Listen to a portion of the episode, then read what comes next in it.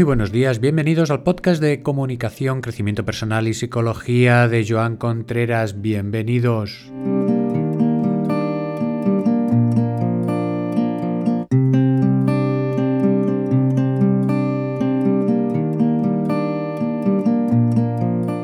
Hoy estamos a jueves y querría eh, recordaros simplemente que tanto mañana como el sábado tenemos el taller para personas de alta sensibilidad y aún quedan algunas plazas, plazas libres.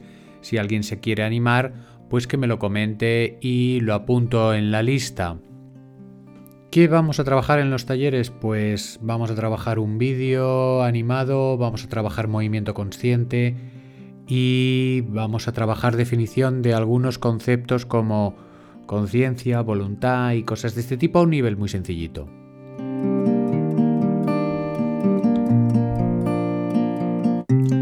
Y vamos por el programa de hoy, que el guion del programa los iré poniendo tanto en mi página web www.joancontreras.com como así también en el Facebook y en algún otro sitio que pueda lo colgaré el pequeño guion de programa que son 400, 500 palabras que no, no son muchas.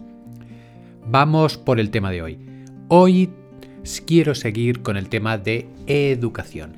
Y si ayer dábamos unas pautas muy generales para poder relativizar o no situaciones educativas, hoy quería comentar un tema muy sencillo.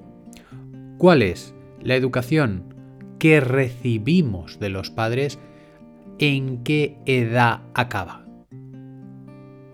¿Qué edad diríais en que se acaba la educación que recibimos de nuestros padres? Pues habrá algunos que a los 15 ya van sueltos, otros hasta los 18, otros hasta los 20, no sé, depende si viven en casa, si no, si hay un tema de convivencia o hay un tema de transmitir unos valores y unos hábitos.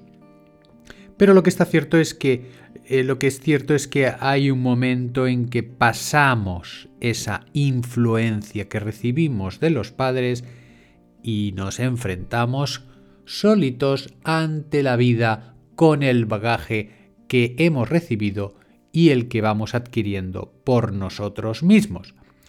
Por tanto, cuando acaba esa educación que recibimos de los padres se pone en marcha, y se pone en marcha mucho antes también, pero bueno, por simplificar las cosas, se pone en marcha un mecanismo en que nosotros mismos vamos aprendiendo.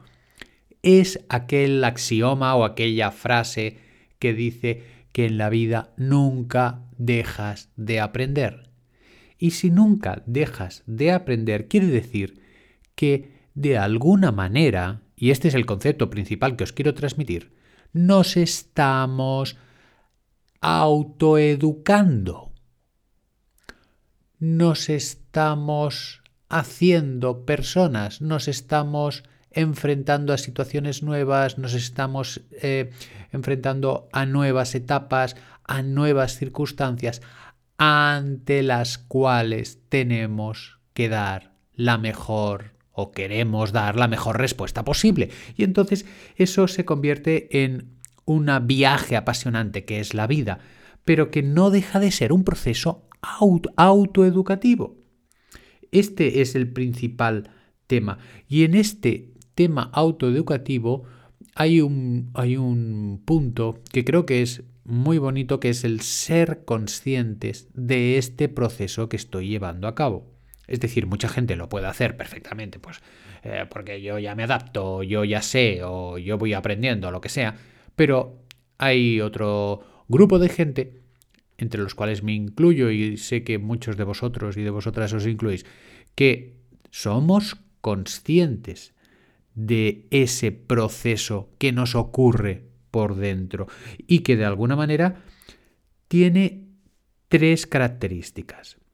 La primera es que es un proceso individual. ¿Esto qué quiere decir? Quiere decir que puedes tener tu pareja que te apoya, tu grupo de amigos con el que comentas las cosas, puedes tener tu psicólogo, tu terapeuta, tu gurú espiritual, tu confesor, puedes tener mucha gente, pero el proceso en sí, en su esencia, es un proceso de transformación interno que nadie va a hacer por ti. y este concepto es algo que, por ejemplo, a los adolescentes les repetimos continuamente porque están como protestando mucho y esperando que les llegue el maná del cielo y entonces ahí pues van a ser felices cuando tengan esto y cuando tengan lo otro y cuando tengan lo otro.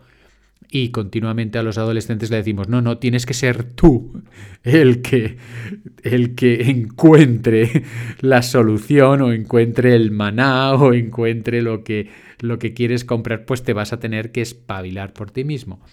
Es un proceso individual que es muy conveniente o necesario totalmente sentirse acompañado por alguien. ¿eh? Pero es individual el proceso. Luego, es un, la segunda característica es un proceso de esfuerzo. ¿Qué quiere decir que es un proceso de esfuerzo? Es un proceso que cuesta. Es un proceso que no es fácil. Por ejemplo, una de las circunstancias ante las que nos tenemos que adaptar, nos tenemos que autoeducar, es afrontar las diferentes etapas de la vida, pues cuando te casas, cuando tienes hijos, cuando los hijos se van de casa, cuando te jubilas y cada etapa tiene su crisis, tiene su punto de inflexión, tiene su punto de sufrimiento y no nos lo ahorra la vida. Te da el pack de sufrimiento y dice, apáñate, por decirlo de alguna forma cómica. Y ahí ¿Qué pasa? Pues que es un trabajo interno, interno de esfuerzo, individual y de esfuerzo. Y ese esfuerzo pues hay que hacerlo. Nos tenemos que ajustar, nos tenemos que leer libros, tenemos que eh, buscar soluciones y encontrar ese nuevo contexto en el que en esa etapa vital pues nos tenemos que mover y este, este, esto de las etapas vitales pues sería uno de los muchos elementos con los que tenemos que lidiar a lo largo de nuestra vida.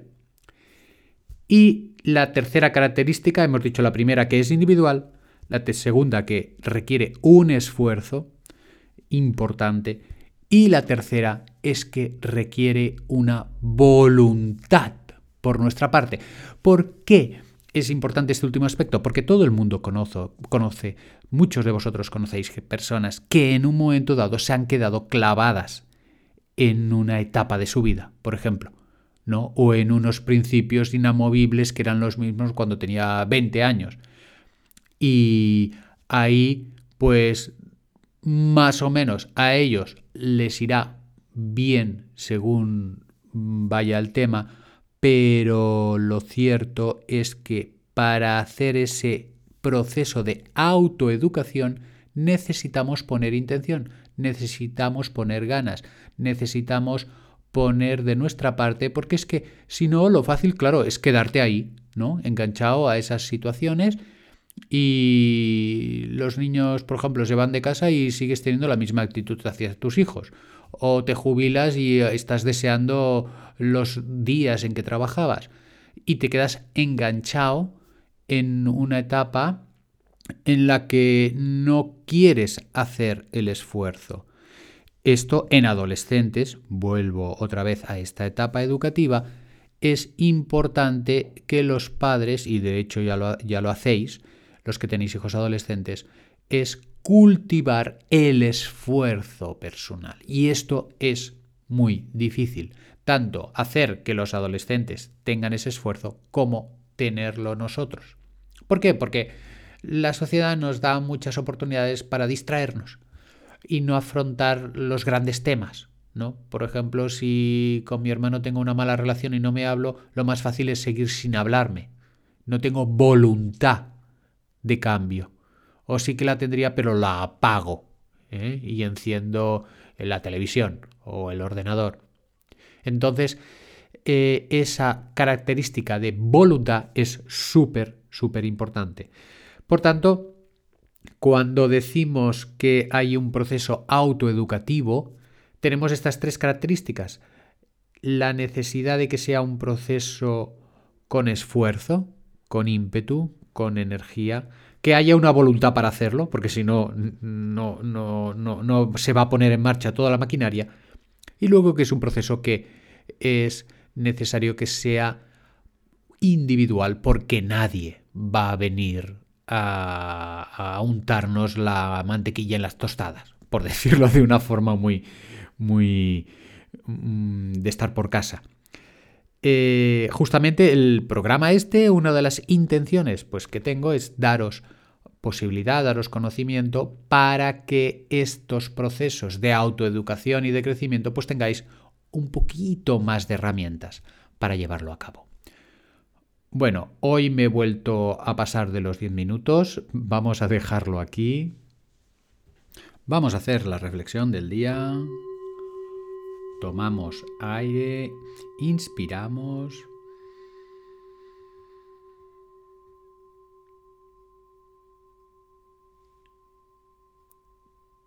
Y vamos a desear que los valores que tenemos los podamos transmitir de la mejor manera posible a nuestros hijos y a aquellos a los que queremos.